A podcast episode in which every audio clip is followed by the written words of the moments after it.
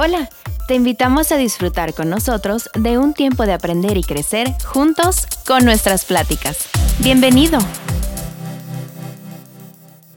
Vamos a comenzar un tema el día de hoy.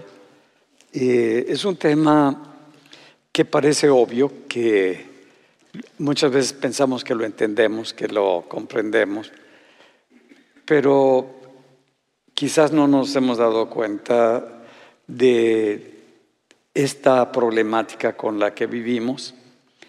Queremos tener cambios en la vida, queremos tener cambios en nuestra familia, queremos tener cambios en nuestro trabajo, queremos tener cambios en los lugares donde estamos y establecerlos, pero vemos como que se quedan en ideas, se quedan en anhelos, se quedan en, sueños, estos deseos, y no ocurren los cambios como que pasa el tiempo y, siguen las mismas cosas y repetimos las mismas cosas, porque el problema no es externo a nosotros.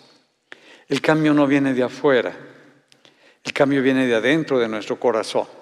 Y hoy voy a empezar con una eh, serie que ya he hablado y he platicado varias veces eh, y lo he predicado pero es el podernos ver y lo he titulado Una invitación para conocer al desconocido que vive dentro de ti. Una invitación para que conozcas al que dices que conoces pero que realmente no conoces y que vive dentro de ti. Eh,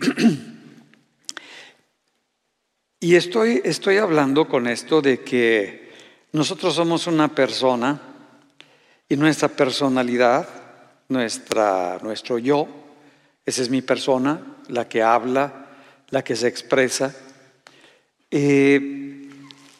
pues no es la que debería de hablar y no es la que debería de expresarse. Normalmente es mi falso yo, como le llama la, Biblia, el, el ego, el que tomó el lugar, que empieza a aparecer y ese ego es lo que nos está destruyendo, ese falso yo que es la careta, la máscara que utilizamos para presentarnos ante cualquier circunstancia, ante cualquier situación. Cuando alguien te dice, ¿cómo estás? Pues, la careta, ¿no? Yo bien, todo maravilloso, soy perfecto, ah, qué bueno. Bueno, de eso quiero hablar. Quiero hablar y ponerlo con claridad para ir entendiendo realmente quién, quién somos, cómo somos. Y me voy a ir desde el principio en la vida de, de Adán, antes de que tomara de ese fruto que Dios le dijo que le iba a causar la muerte. ¿Qué, qué es lo que pasa y cómo, cómo ocurre ese cambio? ¿Cómo, ¿Cómo vivíamos? Era? ¿Cuáles fueron los cambios que tuvo Adán y podemos ponernos en Adán los cambios que tuvo el hombre cuando conoció el bien y el mal, cuando él se posicionó por arriba de Dios, en lugar de Dios. Entonces, cuando tomamos un lugar, una posición, ocurren cambios que muchas veces no nos damos cuenta. Y voy a tratar de hacerlo lo más claro posible para que se entienda eh, ¿Por qué? Porque el hombre se estaba separando, se estaba apartando de Dios. Ya el hombre ya no tenía esa relación con Dios y él ni siquiera se había dado cuenta. Pero había perdido esa vida de Dios porque había entrado la muerte en él, que, se, que es la separación de Dios, es la muerte, porque Dios es la vida y al separarnos de Dios, nosotros morimos en nuestro espíritu nuestro verdadero yo, nuestra verdadera esencia, lo que realmente tú y yo somos. Eso es lo que acaba en la vida del hombre. Entonces, eh, ¿cómo era el hombre? ¿Cómo vivía el Adán antes de tomar de ese fruto, antes de, de desobedecer a Dios? ¿Y cómo percibía su entorno? Cómo interactuaba con su entorno, cómo se sentía él y cómo se relacionaba tanto con su entorno como con Dios. Entonces, a través de la conducta que tenía Adán, podemos ver cómo percibía, cómo se movía en, todo lo que le, le, rodeaba a él. Y dice en el libro de Génesis, en el capítulo 2, en el verso 19, dice que Dios, Jehová Dios, formó pues de la tierra toda bestia del campo y toda ave de los cielos, y las trajo a Adán, para que viese cómo las había de llamar. Y todo lo que Adán llamó a los animales vivientes, ese es su nombre. Y puso Adán nombre a todas las bestias y aves de los cielos y a todo ganado del campo, mas para Adán no se halló ayuda idónea para él. Ahora, pone Dios a, a Adán y lo coloca en una posición, pero Adán está operando desde su verdadero yo, desde su esencia, desde su ser. Y cuando opera desde su ser, puede ver con claridad lo que está fuera de él. Puede percibir la conducta, las cualidades, las características que tiene lo que le rodea. No se está mezclando él con lo externo. Podía ver a un caballo y por sus conducta del caballo, por las características del caballo, por las respuestas del caballo, le da un nombre, le da una identidad que lo hace único con esa palabra y se queda el nombre de caballo. Y cuando ve a un elefante, empieza a ver todas las características que tiene el elefante, todas las cualidades que tiene el elefante y le da el nombre de acuerdo a esas características que tiene y lo llama elefante. Esa capacidad estaba en él, en, en su esencia, donde puede ver las cosas externas a él y no mezclarse con las cosas externas, sino saberlas ubicar, saberlas colocar en el lugar correcto. Cuando el hombre es en esencia él y su espíritu es, está en, en esa relación con Dios, él puede separar las conductas que están fuera de él, puede ver lo que está ocurriendo, puede relacionarlo, puede entenderlo y puede llamarlo por un nombre específico y una vez que lo estableció, se queda con ese nombre. No dice, mm, me equivoqué, yo creo que ese no se va a llamar elefante, se va a llamar tigre. No, el nombre que le puso era el nombre correcto. Eso es lo que, esa característica, esa cualidad, la teníamos nosotros en Adán, de poder ver las cosas externas a nosotros sin que las cosas nos afectaran a nosotros, ni nos, ni nos identificáramos con esas cosas, ni entráramos en crisis con esas cosas, sino verlas, llamarlas por su nombre, darles un nombre a la situación, a lo externo a nosotros y estar bien con eso. Ahora, dice que no empieza a platicar con el chango y a llevarse requete bien con el chango. Porque a veces nosotros hacemos relaciones medio raras, ¿no?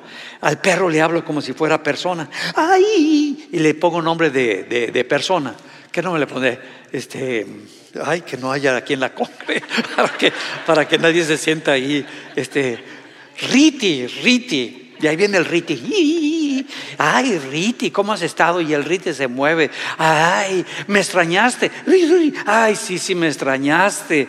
¿Estás contento que esté yo aquí?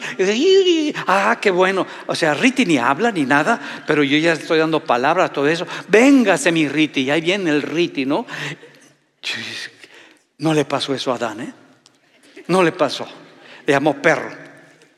No le llamó este, un nombre de persona sino perro, perro, perro, caballo, caballo. Y, tendemos nosotros a llamar de otra manera a, los animales como que siendo parte de, nosotros, como dándole una identidad que no tiene porque es un animal y, una personalidad que no tiene. Es muy enojón el Riti. el Riti es, es, un perro que lo he educado de esa manera, pero bueno, espero que nadie se ofenda.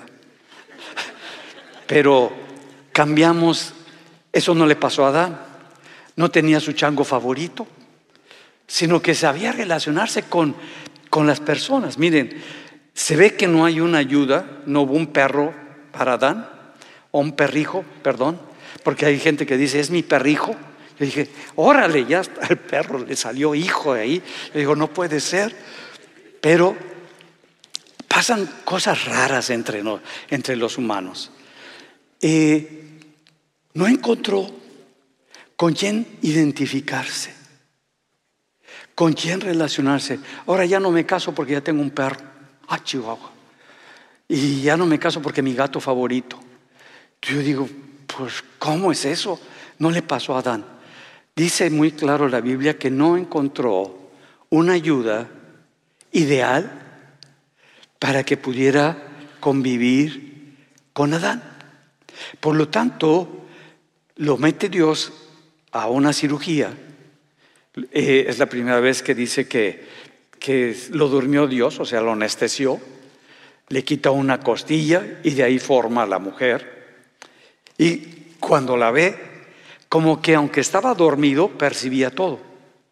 Porque dice, ahora esta mujer es hueso de mis huesos, carne de mi carne. O sea, no la ve como, esto es chango del chango, este es perro del perro. No, dice, esto es parte mía, es algo mío, es algo que salió de mí por lo tanto, si yo soy varón, ella es varona.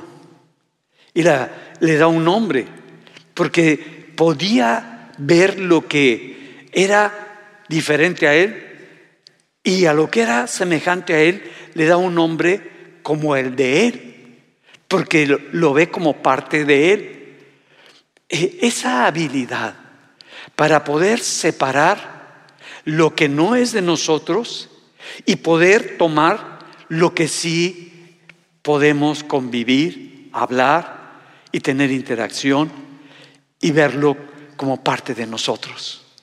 Es lo primero que pasaba con el yo verdadero, el yo que es la esencia de lo que nosotros somos, el yo que sale de nuestro espíritu y lo expresa el alma. Ese yo verdadero es el que se está expresando cuando Dios le está presentando muy claramente a lo que va a hacer. Y le dice Dios, mira Adán, esto que yo hice, esto que yo junté, esto que yo establecí, que no se separe, que no lo separe el hombre, porque yo lo hice así.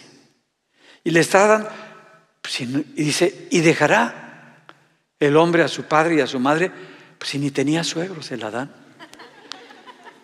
Y ya Dios le está estableciendo que es necesario que sus padres se separen de ellos para que establezcan ellos su hogar, su familia, su estructura.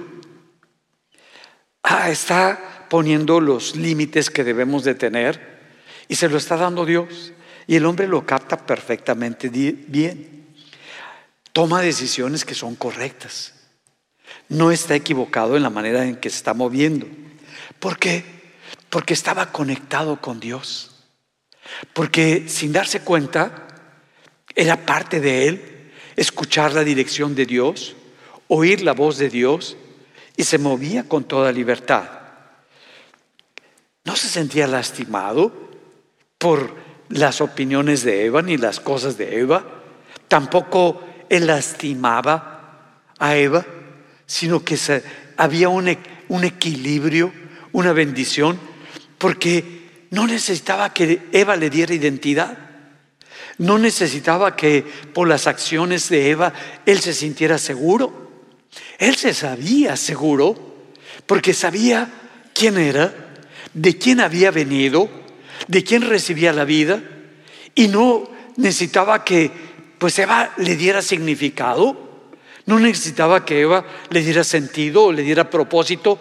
Él ya lo tenía en su espíritu. que Dios le había dado.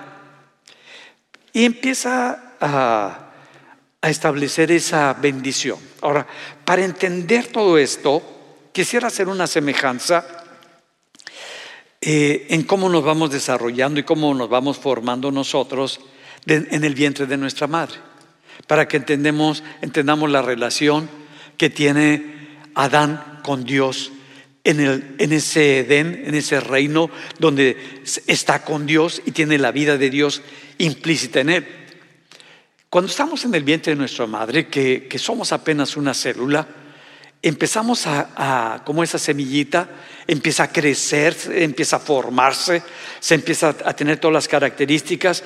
Después ya tenemos brazos, ya tenemos piernas, ya tenemos nariz, ya tenemos cara y estamos felices.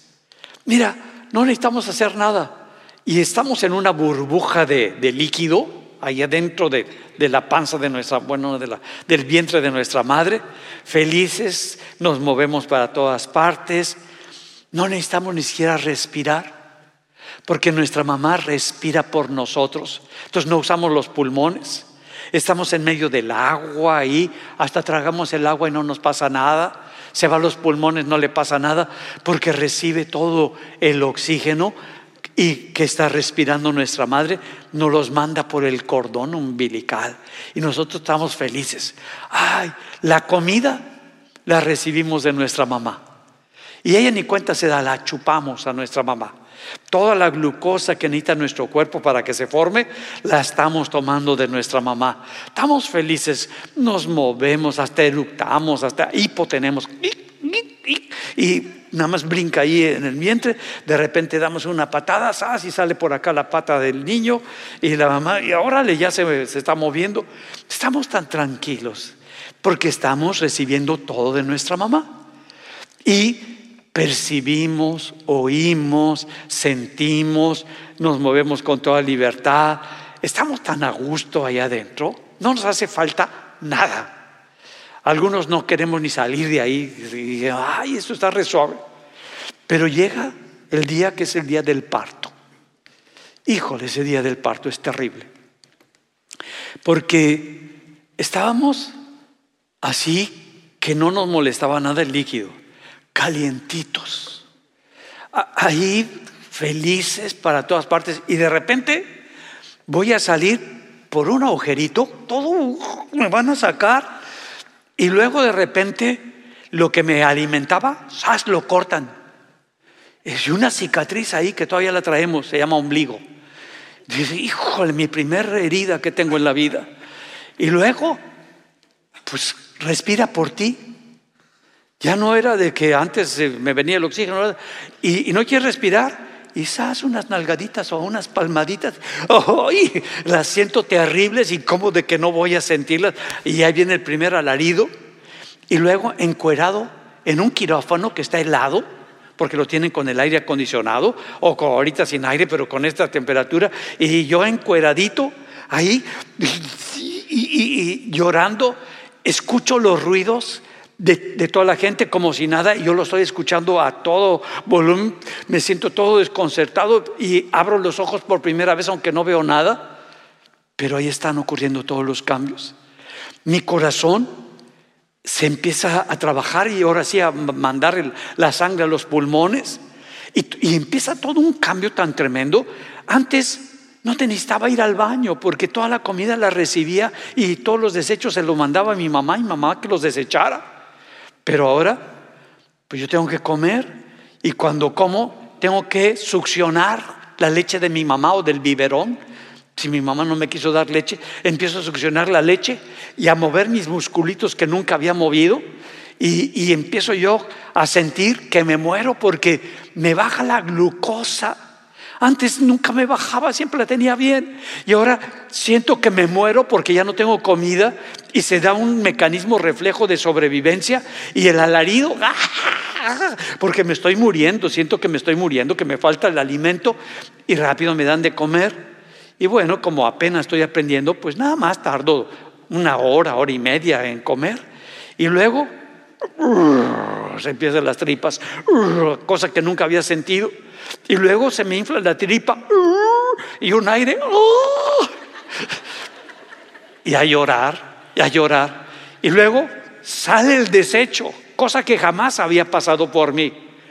Y luego mi mamá no se fija y me irrita todo el trasero y, no sentía esos ardores, yo nunca, estaba re bien allá adentro. Todo eso nos pasa.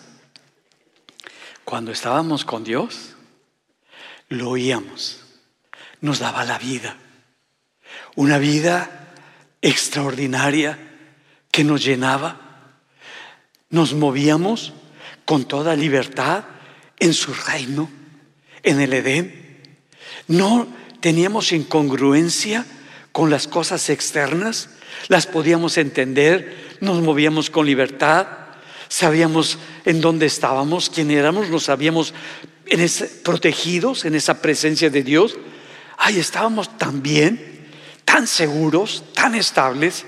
No había ocurrido ningún problema dentro de nosotros, pero ahora ocurre un cambio muy fuerte. Mi verdadero yo, la esencia de lo que yo soy, que es mi espíritu, que Dios le da la vida a mi espíritu, que mi espíritu escucha en automático la voz de Dios, que puede ver las cosas con claridad, mi espíritu, y las, las, puedo nombrar y las puedo ver, eso está fuera de mí, eso se llama así, esto de repente yo decido tomar otro camino y empezar otra manera de vivir. Y mi verdadero yo, la esencia, ya no va a tener el primer lugar. Ya no va a actuar como antes actuaba. Dios me había dado un propósito cuando yo fui formado. Me dio talentos con los cuales me pudiera desenvolver e interactuar con todo, me sentía pleno. No, no, no, no tenía el sentimiento de que algo me faltaba. ¿Qué me va a faltar en la presencia de Dios? ¿Qué te va a faltar si Dios está contigo, te está dando lo que necesitas, pero dentro de ti, no fuera de ti?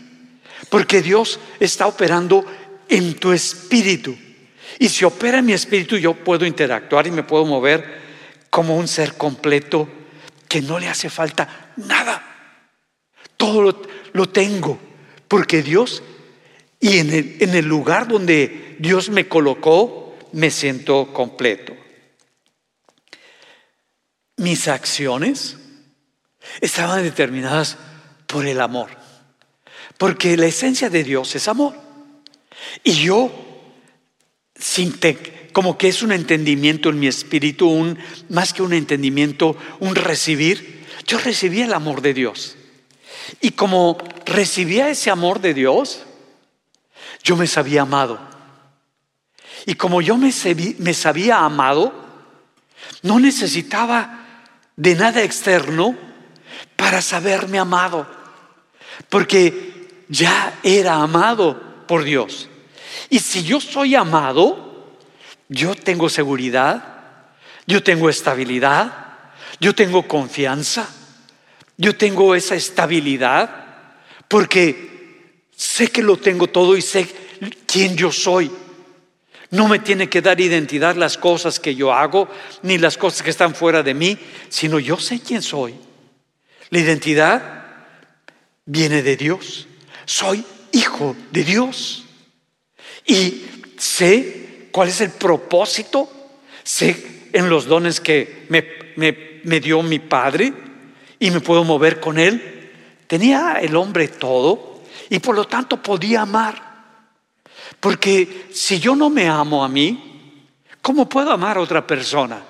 Pero para que yo me ame a mí, para que yo me acepte a mí, para que yo me reconozca a mí, pues necesito saberme amado. Y ahí en la presencia de Dios, lo primero que tú y yo teníamos, lo que tenía Adán, era ese amor incondicional de Dios. Dios lo amaba a Adán. Y se sentía bien, se sentía amado. Cuando yo me sé amado, me, me sé seguro, me sé estable, me sé equilibrado, me sé pleno. Y entonces puedo amar a las personas. Ahora, cuando yo no entiendo esto, y ahora en este mundo tan distorsionado, que ahorita lo vamos a ir viendo, Y yo empiezo a amarme, pero de una manera desequilibrada. Y empiezo a ser yo lo más importante y empieza a crecer más mi falso yo, mi ego.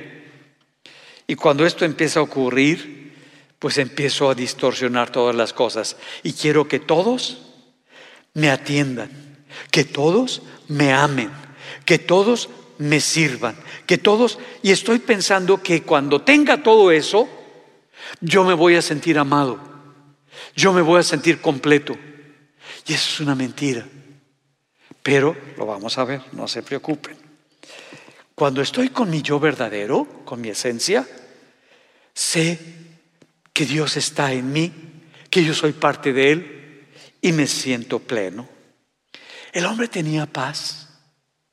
No porque estuvieran las cosas externas en el equilibrio, sino porque la paz viene desde adentro de nuestro ser, desde nuestro espíritu. Y tenía esa paz que, aunque las cosas las estaba estableciendo, las estaba afirmando, todo eso, no le inquietaban a su ser, sino sabía que Dios estaba con él, una tranquilidad interior, no tenía necesidad de algo, porque no le hacía falta nada, lo tenía todo acá adentro, porque lo más importante es lo de adentro, no lo de afuera, y eso es lo que le daba seguridad, porque, porque se sabía amado.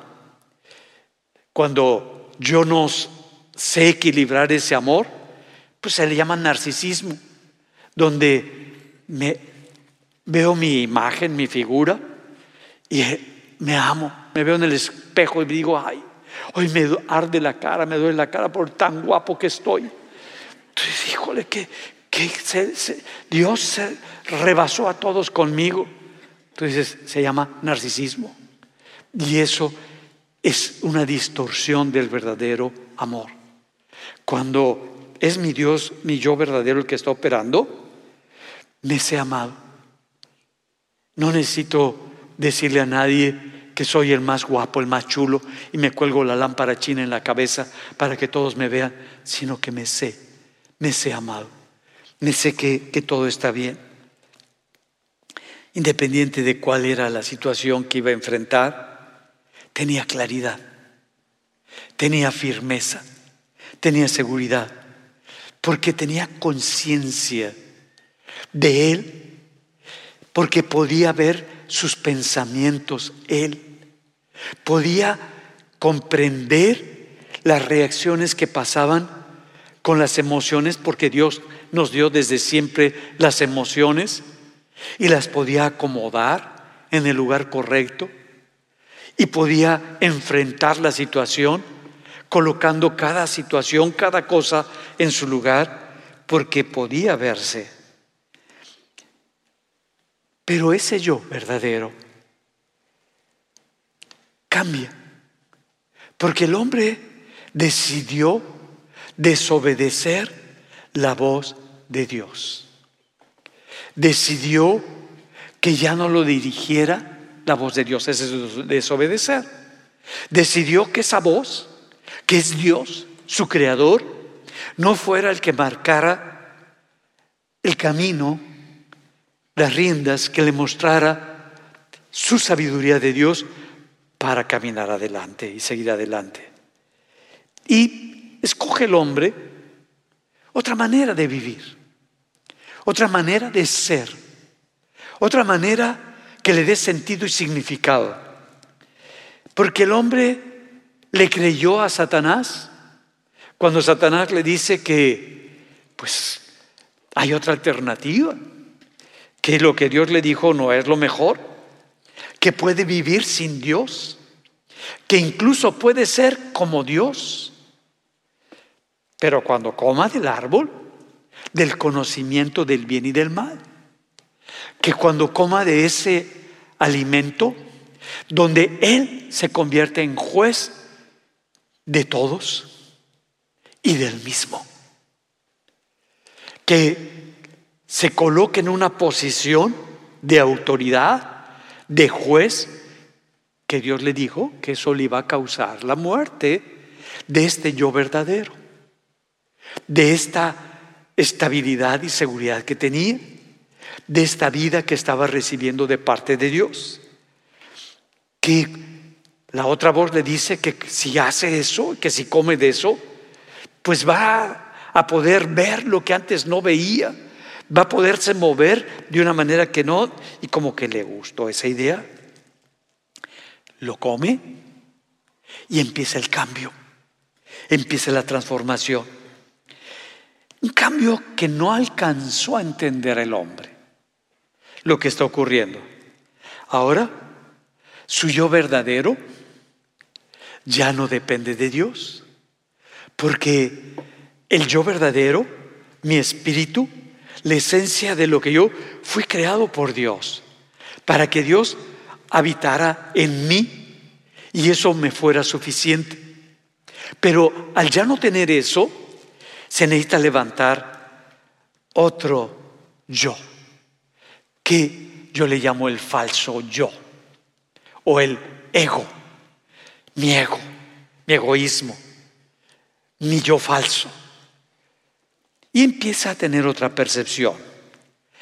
Él ahora va a considerar lo que está bien y lo que está mal, lo que es bueno y lo que es malo, lo que es blanco y lo que es negro.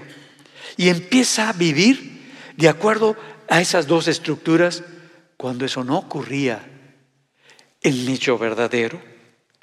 Y entonces Dios establece, eh, el hombre se establece como juez ante todas las cosas, donde su opinión es la más eh, importante y la más significativa. Donde lo que él ve, eso es lo que debe de ser. Donde lo que él piensa es el mejor pensamiento. De lo que él siente es lo que los demás deben de sentir porque ese sentimiento es el correcto. Donde sus emociones no lo engañan, sino le están diciendo que algo está, está fuera de lugar o está desequilibrado. Se está levantando el ego. Se está levantando el yo falso. Y dice la palabra, para que entendamos esto, en Génesis 2.9. Mas Jehová Dios llamó al hombre y le dijo, ¿dónde estás tú?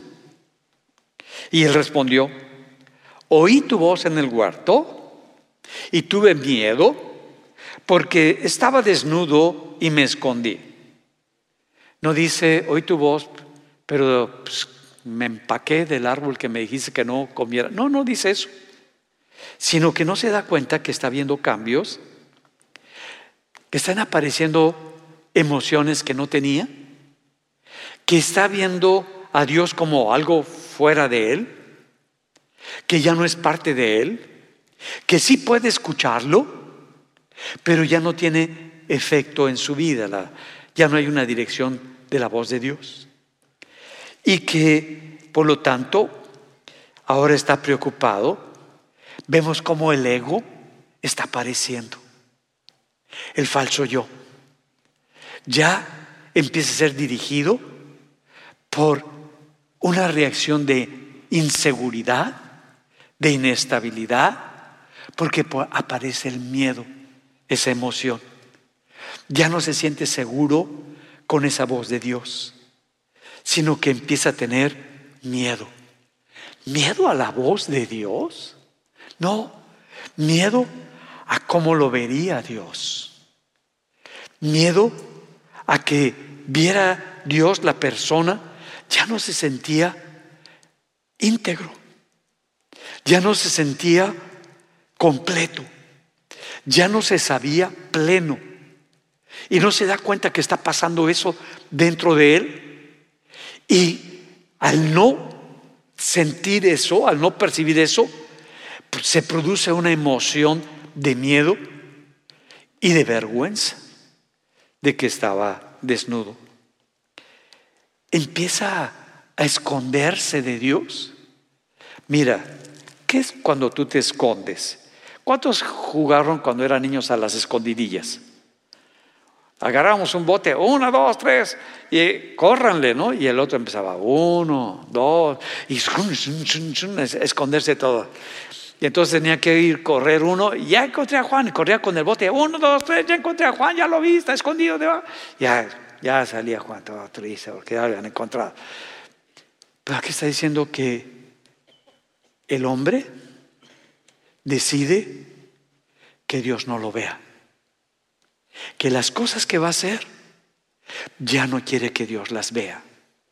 Que las decisiones que va a tomar no quiere que Dios esté implicado. Él es su propio juez ahora. Y Él es juez y parte de todas las cosas. Y esto mismo es cuando el ego empieza a tomar un lugar muy fuerte en nosotros y no se da cuenta que ya lo que lo está definiendo es su apariencia externa, que lo que le está dando una identidad son el cómo está reaccionando ante lo que está experimentando y ya no tiene estabilidad, ya no tiene confianza en él.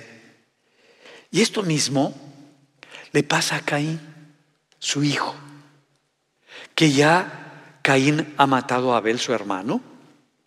Caín ya tuvo una reacción de sentirse rechazado y cuando Caín se siente rechazado, su reacción no puede atacar a Dios porque dice que, deberían de hacerse las cosas como él considera. Y tenía dos opciones, Caín. Una era reconocer lo que estaba mal en él y volverse a Dios. Y la otra es destruir todo para establecerse por arriba de lo que Dios había puesto. Y a quien tienes a Abel su hermano. Y toda su rabia, todo su coraje se va a resolver matando a su hermano. Toda nuestra crisis, cuando las cosas no son como nosotros consideramos, es aplastar y destruir a quien más cerca tengamos. Y bueno, lo hace. Y, lo, y Dios le hace una pregunta. Oye, Caín, ¿dónde está tu hermano? ¿Qué acaso yo soy la nana de mi hermano? ¿Qué acaso yo soy el cuidador de mi... Fíjense la respuesta que le está dando el falso yo. Defendiéndose, ocultando, mintiendo por medio de las palabras. No se quiere mostrar en lo que hizo. Y Dios le dice que por haber matado a su hermano, la sangre de su hermano está hablando, y que ahora pues va a trabajar la tierra y que cuando trabaje la tierra no va a obtener la fuerza que antes tenía porque va a sentirse cada vez más cansado, más agotado y que también va a vivir sin sentir que pertenece a un lugar, que no pertenece a nadie. Va a estar desterrado. Y mira lo que contesta Caín a Dios. Génesis 4:14. He aquí, me echas hoy de la tierra. No lo estaba echando. Se siente rechazado. El ego, ante la dirección que Dios está estableciendo, le está diciendo, la tierra no te va a dar la fuerza que antes te daba no te vas a sentir parte de un lugar, de una estructura, de una familia. Vas a vivir como que no encuentras un lugar. Y le dice, hoy me echas de la tierra y de tu presencia me esconderé. Entonces, qué difícil es y cómo se levanta el ego con un orgullo de que no acepto mi parte. No reconozco lo que he hecho mal. Es el ego. El ego no nos permite aceptar nuestras fallas. Yo estoy bien. Quien está mal eres tú, Dios, porque me estás castigando cuando Dios no lo está castigando, que me estás desterrando cuando Dios no lo está desterrando, que me estás, no, le está diciendo, esto es producto de que ya por lo que acabas de hacer, esto va a ocurrir en tu persona. Tu ego va a producir esto. Y dice, me voy a esconder. Y seré, ahora él establece, seré errante y extranjero en la tierra. Se va a esconder igual que su padre. Y va a andar sintiendo que no pertenece a nadie. Ahora, vayámonos nosotros a nuestra niñez para entender este concepto de este falso yo o el ego que estoy llamando.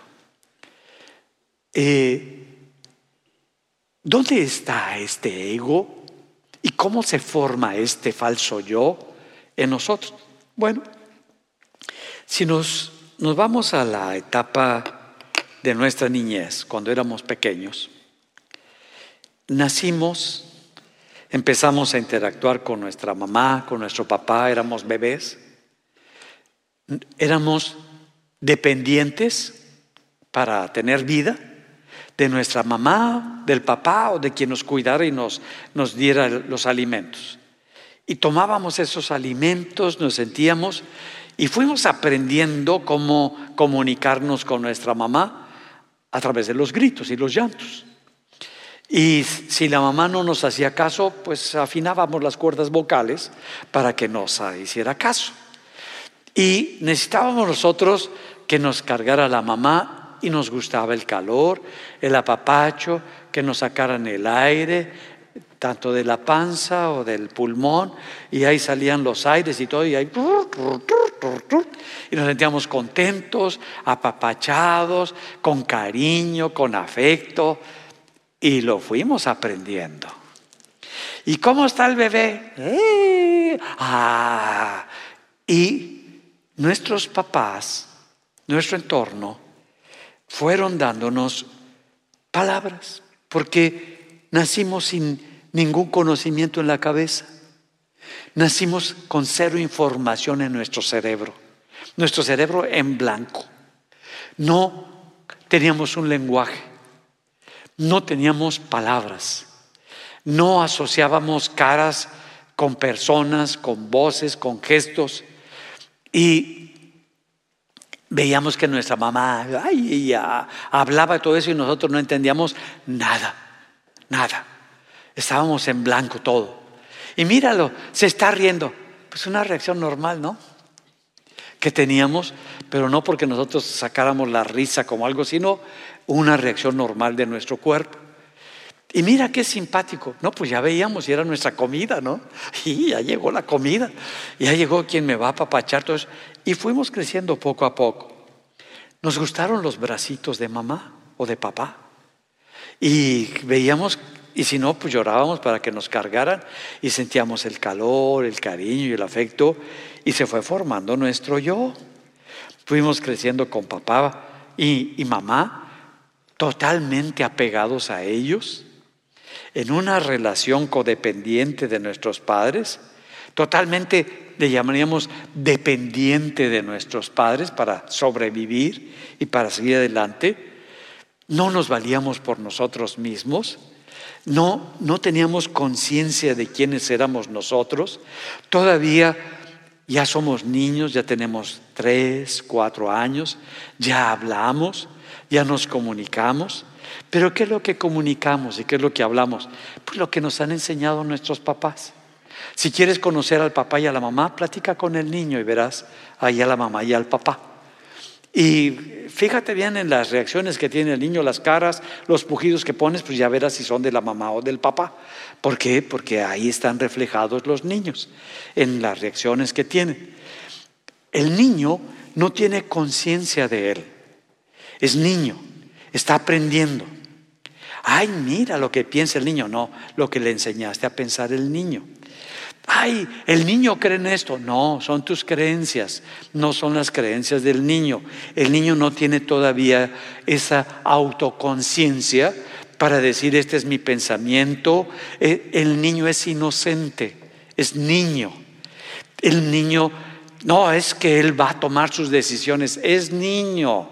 está tomando decisiones de acuerdo a lo que tú le has enseñado, a lo que tú le has dicho, a lo y entonces el niño empieza a aprender su ego, se está formando su ego del niño. Su, lo que le da, no, mira, esa cara no hagas. Tienes que estar sonriendo todo el tiempo. A ver, foto. Y ya tiene cara de garrapiñado el niño. A ver, foto. Estaba enojando esa foto. Foto. Y, ya, ¿por qué? Porque le enseñaste que en la foto debes enseñar los dientes que trae gigantes que le están saliendo. Está aprendiendo. Se está formando su ego, su yo. No está expresándose su yo verdadero, sino que se está expresando ese yo que tú le estás formando. Participa la abuela, el abuelo. Participan los cuates y la familia o los conocidos que están a su alrededor participan sus amigos que, con los que convive el niño, que realmente son producto de la imagen de sus padres, también participan. Y entonces empezamos a, a crecer con las creencias que no son nuestras, con los gustos que no son nuestros, con los ideales que no son los nuestros, con las costumbres que no son las nuestras. Con eso se empieza a formar mi ego. Y yo empiezo a creer que eso soy, porque todavía no pienso por mí mismo, porque todavía no tengo conciencia de mí mismo. Todavía necesito que mi mamá, mi papá me digan qué onda con esto. Y luego cuando mi mamá y mi papá están medio raritos, pues este, ya se me desconchinfla a mí mis ideas, porque pues lo estoy jalando eso, como parte mía. Y empiezo a crecer. Pero ¿qué es lo que creció? Mi ego mi falso yo. Las creencias que tú tienes, las creencias que yo tengo, las heredé de mis papás, de mis maestros, de mi entorno. Y me las comí completitas, ¿eh? Porque era niño. No las cuestionaba. De quien más confianza me daba, esa tomaba. De quien más tiempo me dedicaba, de ahí me iba formando yo. Entonces, si te das cuenta, lo que tú crees no es tuyo cuando tú crees que no, es que yo creo esto. No, es una herencia que te dieron tus papás. Lo que tú sientes de ti es la imagen que te dieron que percibieras de ti que vienen de tus padres. Si tu padre te rechazaba y te decía que estabas medio loco y todo eso, te comportas porque para hacerle, porque como no eras consciente de ti, pues estás acoplando a lo que dijeron tus padres que tú eras. Y entonces necesitas, el ego siempre necesita de lo externo, de lo que está fuera de él. Lo que construye ese ego no es el yo interno, el yo verdadero, sino el externo, el que pues me enseñaron a usar, con el que yo crecí, con el que me dijeron que estaba requete bien. Y cuando somos niños, somos adorables. Uno que otro despistado, pero en general somos adorables de niños. Y empezamos a ver el ego del niño. Eh, ¿Cómo lo vemos? Sus berrinches, sus crisis. No, no lo hago, no lo hago. Que, que no lo haces. Ah, no conoces a tu padre o no conoces a tu madre. Que lo vas a hacer, que no lo hago. Que lo vas a hacer. Bueno, está bien, está bien. Ya empezamos con los gritos. Hace sus berrinches, sus pataletas, sus gritos, aunque el niño ya tiene 40 años, ¿no? Pero sigue haciendo las mismas cosas. No, no, no, calma, calma, no es para tanto. Pero empezamos a ver todas esas cosas que hace el niño y empezamos a ver al ego del niño. ¿Qué es lo que hace que el niño se sienta furioso, que se sienta mal? Pues que no se le da lo que el niño considera que debe de tener. Y como no se le da, ahora es experto en pataletas, ya tiene un doctorado en pataletas, en gritos, en, todas las cosas. Se, se hizo experto el niño. Pero ese es el ego. Y el ego nunca se satisface. El ego siempre se la pasa. Y su, su supervivencia depende del apego que tenga con la gente y con las cosas, porque así lo aprendió. Y entonces lo que me va a dar significado y sentido es lo que me enseñaron, que esté bien pegado a mi esposa, que esté bien pegado a mi mami, aunque ya tengo 30 hijos y demás, a mi mami. Esos apegos, esas dependencias son del ego. ¿Me van siguiendo, mis amados? No estoy, no estoy, es para que tú y yo nos veamos, ¿ok? En paz. Y que podamos identificarnos, no para que nos lastimemos, no para que te sientas eh, ofendido o agredido, sino para que tú y yo nos veamos, porque viene un cambio muy grande para nuestra vida, porque viene una transformación muy importante para nuestra vida. Y necesitamos ver, vernos para que ocurra un cambio en nosotros. Porque normalmente el ego, como ha crecido en esa codependencia, en esas creencias, en esos ideales, en esos gustos que creemos que son nuestros, no, no son tuyos, te los heredaron.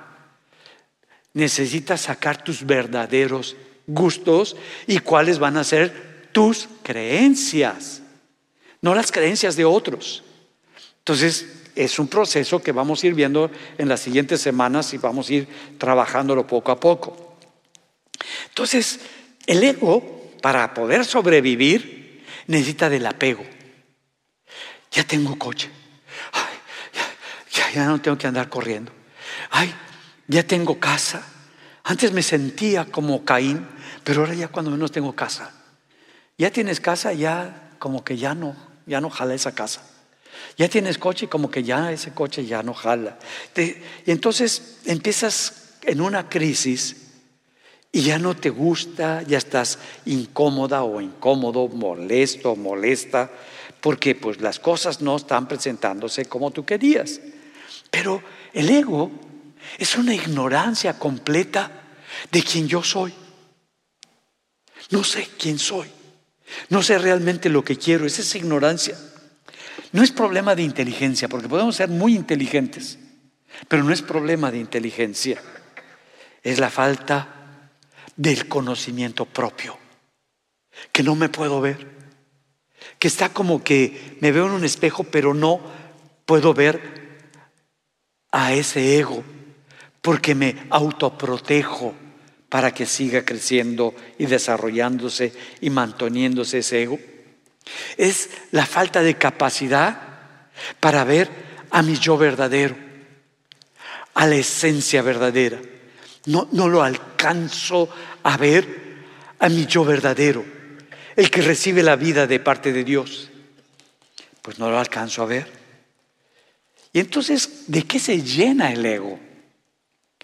Del entorno social de los cuates, de las fiestas, de las convivencias, de todo lo externo, se empieza a llenar el ego.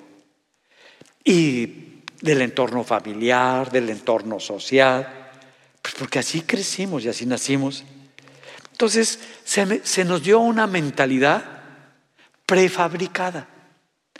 No las fabricaron nuestros padres, nuestros amigos, nuestros familiares, el entorno de la gente con la que convivimos, en el colegio. Mira, se nos dio un idioma, se nos dio un lenguaje, se nos dieron maneras de hablar. Se nos dieron las maneras de hablar. Las, las copiamos nosotros. Estuvimos en un proceso muy fuerte. Lo que tú crees que crees, Muchas veces ni siquiera es una creencia tuya, sino era la creencia de tu mamá o la creencia de tu papá, pero no era la tuya. Los valores que tienes ni siquiera son tus valores, son los valores que tenía tu mamá o son los valores que todavía tiene tu papá, porque no has definido realmente cuáles son tus valores. ¿Realmente tienes una estructura de valores? ¿O no lo hay? ¿Cuáles son tus prioridades? son las que has copiado de tus padres, de la estructura que dejó tu papá, tu mamá, pero no son las tuyas. Todo eso es lo que fue conformando nuestro ego, lo que nosotros somos. Ahora, desde el ego, desde este yo falso, estoy buscando la felicidad. Estoy buscando sentirme bien, contento. Pero la felicidad, como el ego siempre es hacia lo externo, la felicidad va a estar afuera de mí. Y la felicidad va a venir desde afuera. Y entonces, cuando yo tenga esto o aquello, yo no sé qué sea lo que piensas que te va a dar felicidad. A lo mejor es el coche, la casa, el novio, si no tienes novio, la novia, el esposo, la esposa, si no tienes esposo o esposa, el hijo, los hijos, porque todavía no los tienes, o de afuera. Te va a venir de afuera todo. Que cuando tengas todas esas cosas externas, entonces yo voy a ser feliz. Cuando tenga esa ropa, esa ropa, ese vestido, ese, se me está moviendo, ese pantalón o esa camisa, pues entonces yo voy a ser feliz. ¿Cuánto tiempo te dura el gusto? Las mujeres les gusta comprar zapatos, no sé por qué, pero les gusta comprar zapatos. Se compran muchos zapatos. Zapatos azules, amarillos, rojos, anaranjados, verde, violetas, verde claro, verde oscuro, verde, verde más oscuro, verde marrón, verde soldado, verde todo. Entonces, órale, ¿no?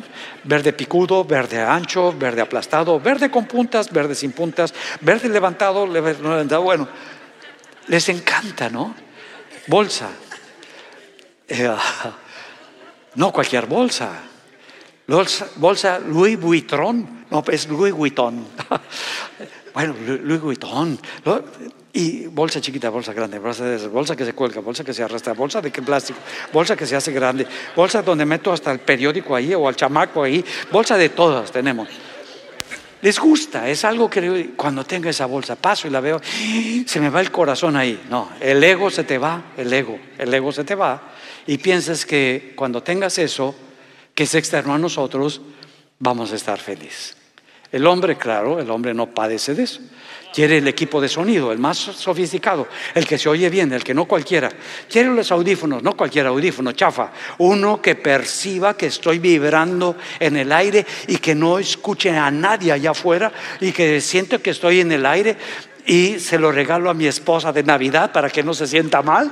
Y entonces el que lo va a escuchar con, claro, unas bocinas que casi no se notan de este tamaño para que el sonido se pueda escuchar y me pueda sentir bien, ¿no? El carro, no, no con unas llantas chiquitas, unas llantones así gigantes que se vea, que, que tenga un cofre que esté adelante negro, un quema cocos, pensamientos y todo aquí en Tampico, que te pongas negro, chamuscado, quieres lo mejor. Y si es convertible, para que nunca lo uses en Tampico, pero que se vea bonito, que traes el convertible. Y entonces le dice a esposa, mira el carro que te acabo de regalar. Mira la camionetota para que te subas. Y la pobre ni puede treparse a esa cosa, pero es la camionetota para ella.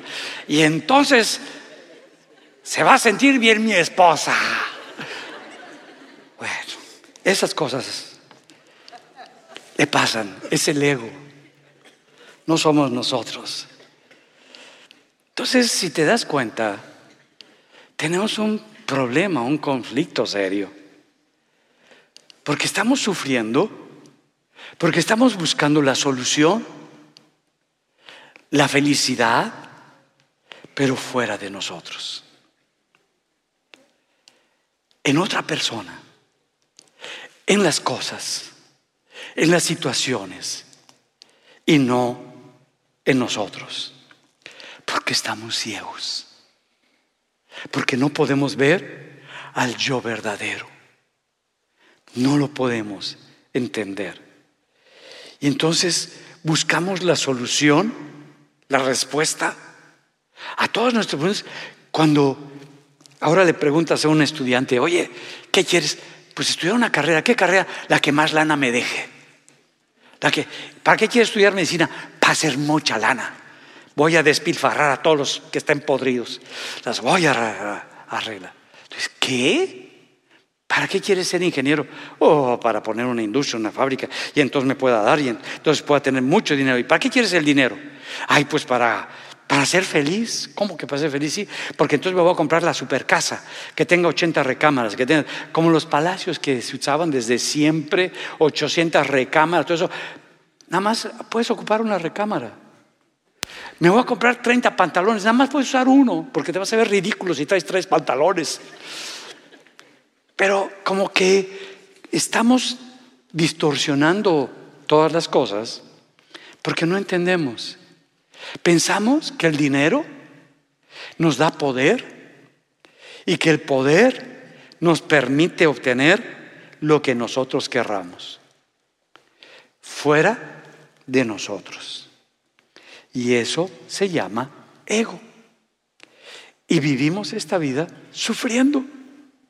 Porque nunca es suficiente. Siempre quiero un poco más. Y es tan importante que entendamos qué es tu ego, tu falso yo, y qué es tu verdadero yo. Mira, ¿cómo fuimos condicionados?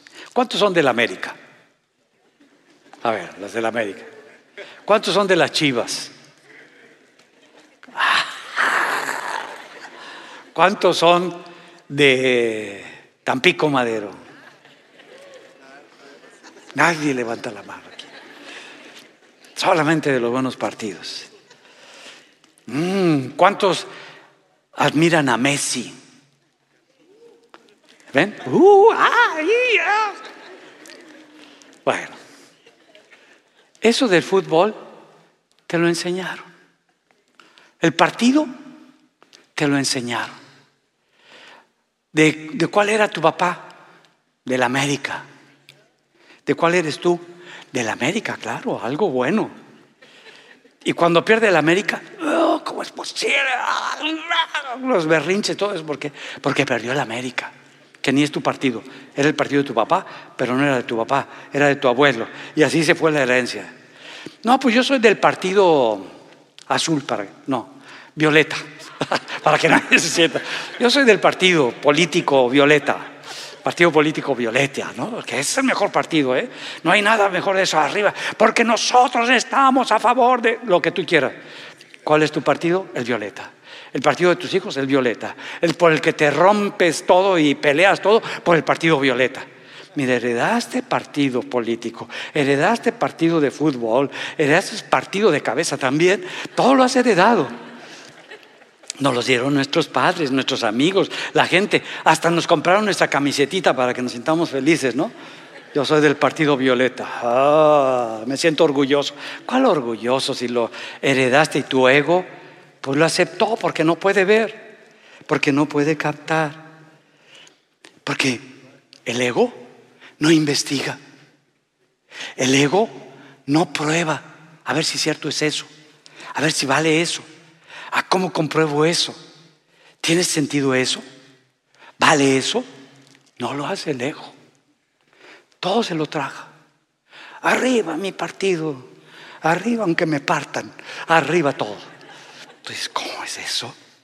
Eso se llama el falso yo. Tengo que acabar aquí porque ya se me fue el tiempo. Pero seguiremos con el ego, no se preocupen. Arriba mi ego. Vamos a ponernos de pie.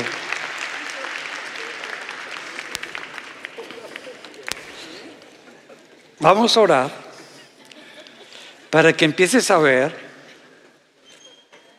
a tu ego, pero que no te quedes traumado.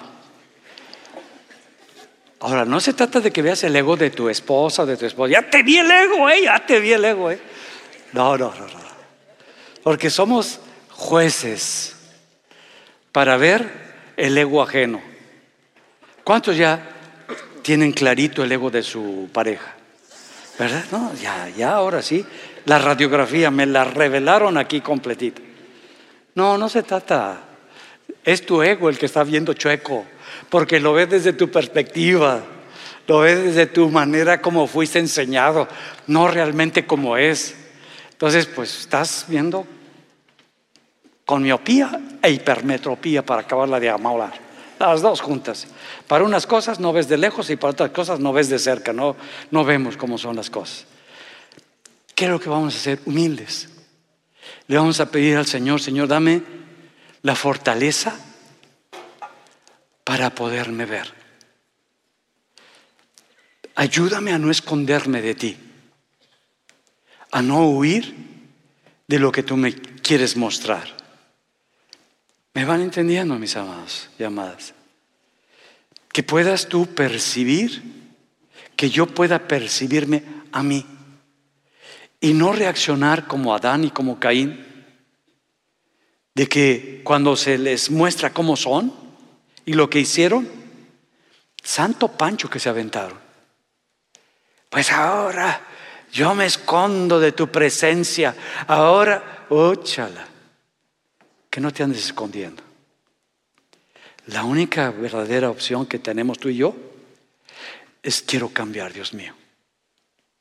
Quiero vivir con mi verdadero yo y no con el chafa, no con el que crecí, no con el que ha causado mucho daño y me he producido mucho dolor. Nadie te lo ha producido, sino tu ego. Pero si no lo ves, pues ahí vas, va a seguir la cosa igual. ¿Estamos listos? Ya se dieron cuenta lo que viene. Está suave, ¿no? Vamos a orar. Padre, gracias. Porque me estás dirigiendo para que me vea. Me estás enseñando lo que puedo tener contigo.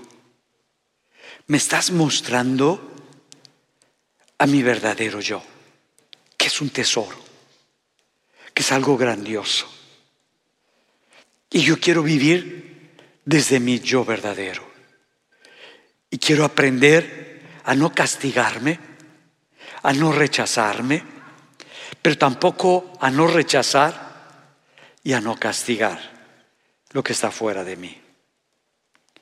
Ayúdame, Dios mío, porque necesito un cambio radical, un cambio profundo que solamente ocurre dentro de mí. Necesito de ti, Espíritu Santo, para que empieces a, aclararme, ayudarme a verme, a ver mis pensamientos, a tener contacto con mis emociones, a ver mis reacciones y empezar a ser dirigido desde mi yo interior. Te doy gracias, Dios mío, porque sé que viene lo mejor para mi vida, para mi corazón y para mi yo verdadero. En el nombre de Jesús. Amén y amén. Gloria a Dios. Disfruten su semana, chequen su ego, no el ego de los que están a su lado, del suyo, y van a aprender mucho. Y los que nos están viendo, que el Señor siga bendiciendo sus vidas. Y los que necesiten de oración para el abrazo del Padre pueden acercarse. Y los que están en Internet, en YouTube, en Facebook, que el Señor siga bendiciendo sus corazones.